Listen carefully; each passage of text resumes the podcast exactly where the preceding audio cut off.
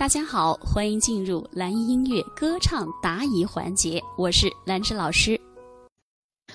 康康说，在数枣的过程中，发生位置在哪里？啊，我在数枣和数棋的时候，中会憋一口气，然后把声音压低，好像感觉声音全部在口腔里了，尽量延长它的个数。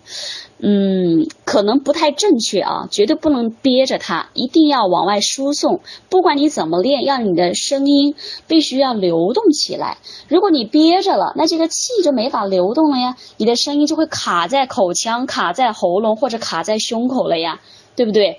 好，数枣其实就是说话的位置嘛。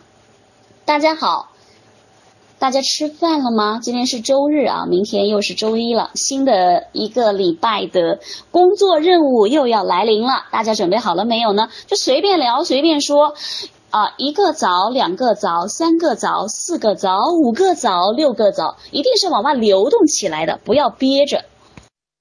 然后发声位置呢，还是一样的。还是想象一下在胸口的位置，好吗？解放喉的力量，解放喉咙的力量。想在胸口的位置，一个枣，两个枣，大家好，你好，我好，大家好。一个枣，两个枣，一面旗，两面旗，一棵树，两棵树，三棵树，都是在这个位置上说话的位置上去练习它。总而言之，以舒服，嗓子不累，用上气息就可以了。至于你所说的，想要去延长它的个数，它不是靠喉咙的力量，也不是靠你吸完一口气，哎，憋在这儿能延长它。它延长，一定是依靠气的支撑。你没有气的支撑，你也是没办法延长的。